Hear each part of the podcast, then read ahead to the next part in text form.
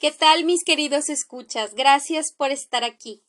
Y antes de embarcarnos en la aventura de hoy, me gustaría contarte que Spotify ha añadido un link en el que directamente los creadores pueden comenzar a colectar propinas de sus oyentes.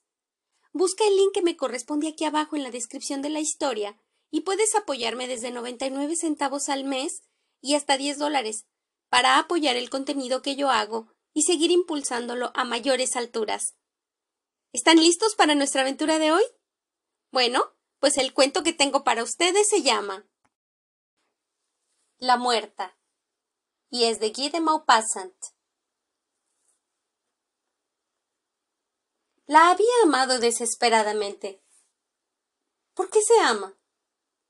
Cuán extraño es ver un solo ser en el mundo, tener un solo pensamiento en el cerebro, un solo deseo en el corazón y un solo nombre en los labios.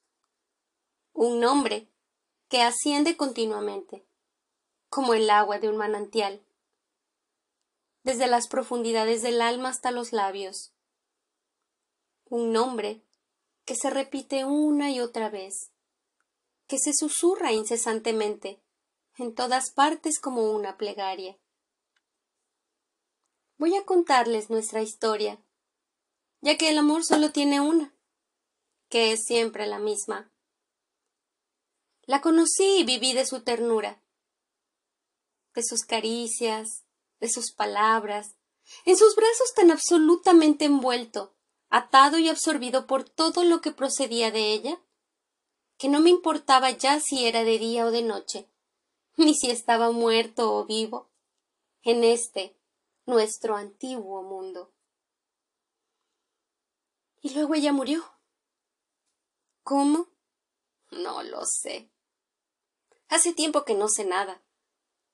Pero una noche llegó a casa muy mojada, porque estaba lloviendo intensamente. Y al día siguiente tosía, y tosió durante una semana, y tuvo que guardar cama. No recuerdo ahora lo que ocurrió, pero los médicos llegaron, escribieron y se marcharon. Se compraron medicinas y algunas mujeres las hicieron beber.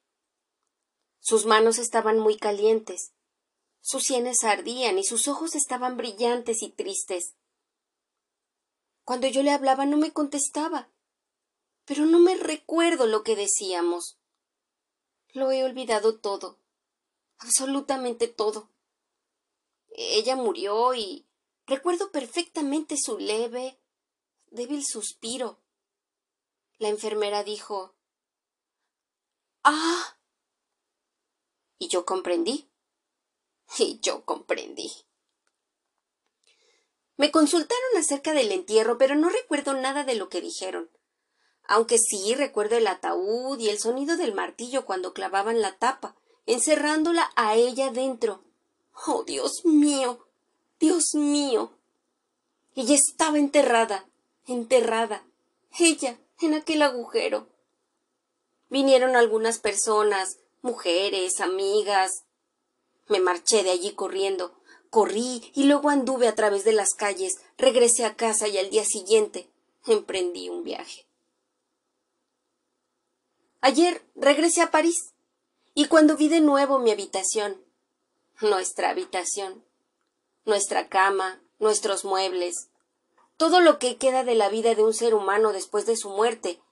Me invadió tal oleada de nostalgia y de pesar que sentí deseos de abrir la ventana y de arrojarme a la calle. No podía permanecer ya entre aquellas cosas, entre aquellas paredes que la habían encerrado y la habían cobijado, que conservaban un millar de átomos de ella, de su piel, de su aliento, en sus imperceptibles grietas. Cogí mi sombrero para marcharme, y antes de llegar a la puerta pasé junto al gran espejo del vestíbulo.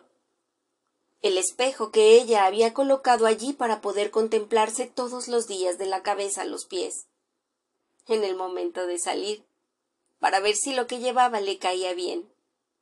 Y era lindo, desde sus pequeños zapatos hasta su sombrero. Me detuve delante de aquel espejo en el cual se habían contemplado, tanto ella como yo, tantas veces, tantas veces, que el espejo tendría que haber conservado su imagen. Estaba allí de pie, temblando, con los ojos clavados en el cristal, en aquel liso, enorme, vacío cristal, que la había contenido por entero y la había poseído tanto como yo, tanto como mis apasionadas miradas. Sentí como si amara aquel cristal. Lo toqué. Estaba frío, Oh, el recuerdo triste.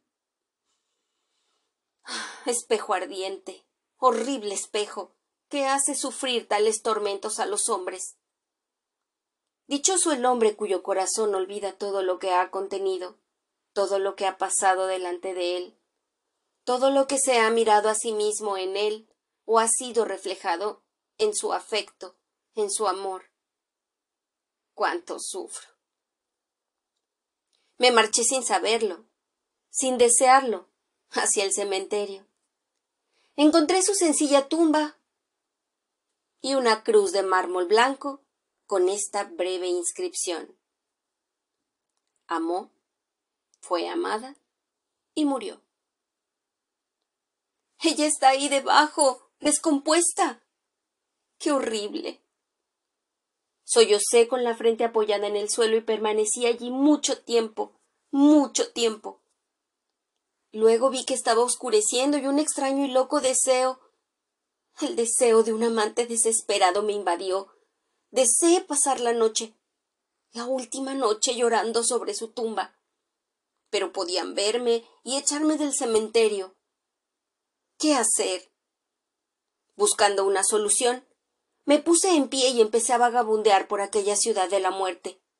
Anduve y anduve.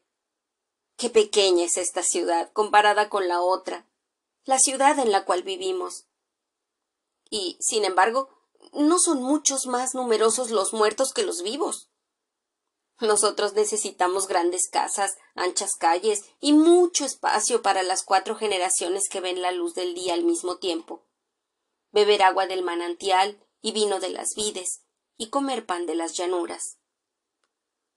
Y para todas estas generaciones de los muertos, para todos los muertos que nos han precedido, aquí no hay apenas nada, apenas nada.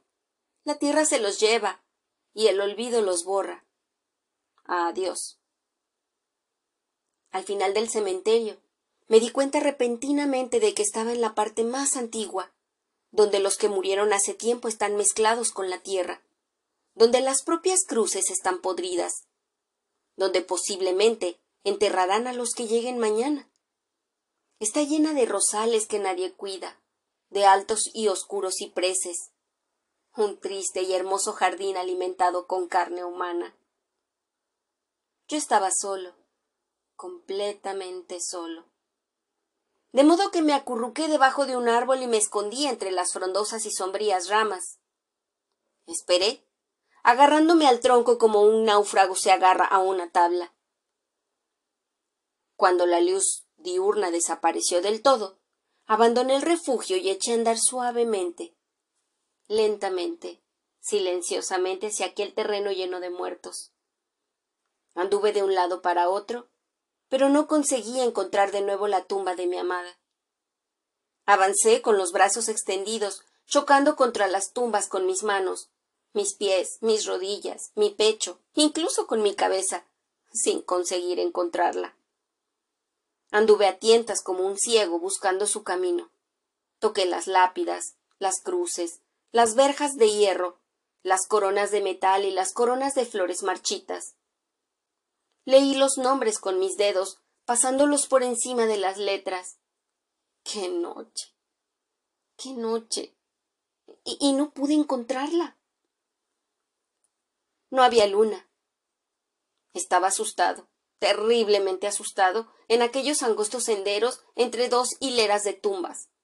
¡Tumbas! ¡Solo tumbas! A mi derecha, a la izquierda, delante de mí, a mi alrededor. En todas partes había tumbas. Me senté en una de ellas, ya que no podía seguir andando. Mis rodillas empezaron a doblarse. Pude oír los latidos de mi corazón. Y oí algo más. ¿Qué? Un ruido confuso, indefinible. ¿Estaba el ruido en mi cabeza, en la impenetrable noche o debajo de la misteriosa tierra? ¿La tierra sembrada de cadáveres humanos?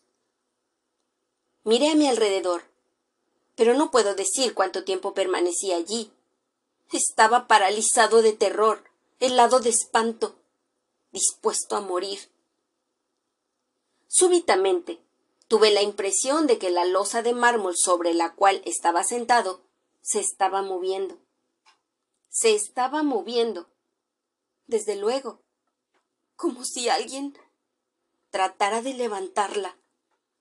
Di un salto que me llevó hasta una tumba vecina y vi, sí, vi claramente cómo se levantaba la losa sobre la cual estaba sentado. Luego apareció el muerto, un esqueleto desnudo, empujando la losa desde abajo con su encorvada espalda. Lo vi claramente, a pesar de que la noche estaba oscura. En la cruz pude leer Aquí yace Jack Sullivan, que murió a la edad de cincuenta y un años. Amó a su familia, fue bueno y honrado, y murió en la gracia de Dios. El muerto leyó también lo que había escrito en la lápida. Luego cogió una piedra del sendero, una piedra pequeña y puntiaguda, y empezó a rascar las letras con sumo cuidado las borró lentamente y con las cuencas de sus ojos contempló el lugar donde habían estado grabadas. A continuación, con la punta del hueso de lo que había sido su dedo índice, escribió en letras luminosas, como las líneas que los chiquillos trazan en las paredes con una piedra de fósforo. Aquí yace Jacques Olivant, que murió a la edad de cincuenta y un años. Mató a su padre a disgustos, porque deseaba heredar su fortuna. Torturó a su esposa, atormentó a sus hijos, engañó a sus vecinos, robó todo lo que pudo y murió en pecado mortal. Cuando hubo terminado de escribir, el muerto se quedó inmóvil, contemplando su obra. Al mirar a mi alrededor, vi que todas las tumbas estaban abiertas que todos los muertos habían salido de ellas y que todos habían borrado las líneas que sus parientes habían grabado en las lápidas, sustituyéndolas por la verdad. Y vi que todos habían sido atormentadores de sus vecinos, maliciosos, deshonestos, hipócritas, embusteros, ruines, calumniadores, envidiosos, que habían robado, engañado, y habían cometido los peores delitos. Aquellos buenos padres, aquellas fieles esposas, aquellos hijos devotos, aquellas hijas castas, aquellos honrados comerciantes, aquellos hombres y mujeres que fueron llamados irreprochables. Todos ellos estaban escribiendo al mismo tiempo la verdad, la terrible y sagrada verdad, la cual todo el mundo ignoraba o fingía ignorar mientras estaban vivos. Pensé que también ella había escrito algo en su tumba. Y ahora, corriendo sin medio entre los ataúdes medio abiertos, entre los cadáveres y esqueletos, fui hacia ella convencido de que la encontraría inmediatamente. La reconocí al instante sin ver su rostro, el cual estaba cubierto por un velo negro, y en la cruz de mármol donde poco antes había leído amó, fue amada y murió. Ahora leí. Habiendo salido un día de lluvia para engañar a su amante, pilló una pulmonía y murió. Parece que me encontraron al romper el día, tendido sobre la tumba, sin conocimiento. Y este es el fin de la historia. Si les gustó, por favor, compártanlo con sus amigos y en sus redes sociales. Déjenme un comentario y díganme qué piensan de este episodio. Déjame saber de dónde me estás escuchando. Nos escuchamos en el siguiente episodio para descubrir otros mundos sin movernos de aquí. Adiós.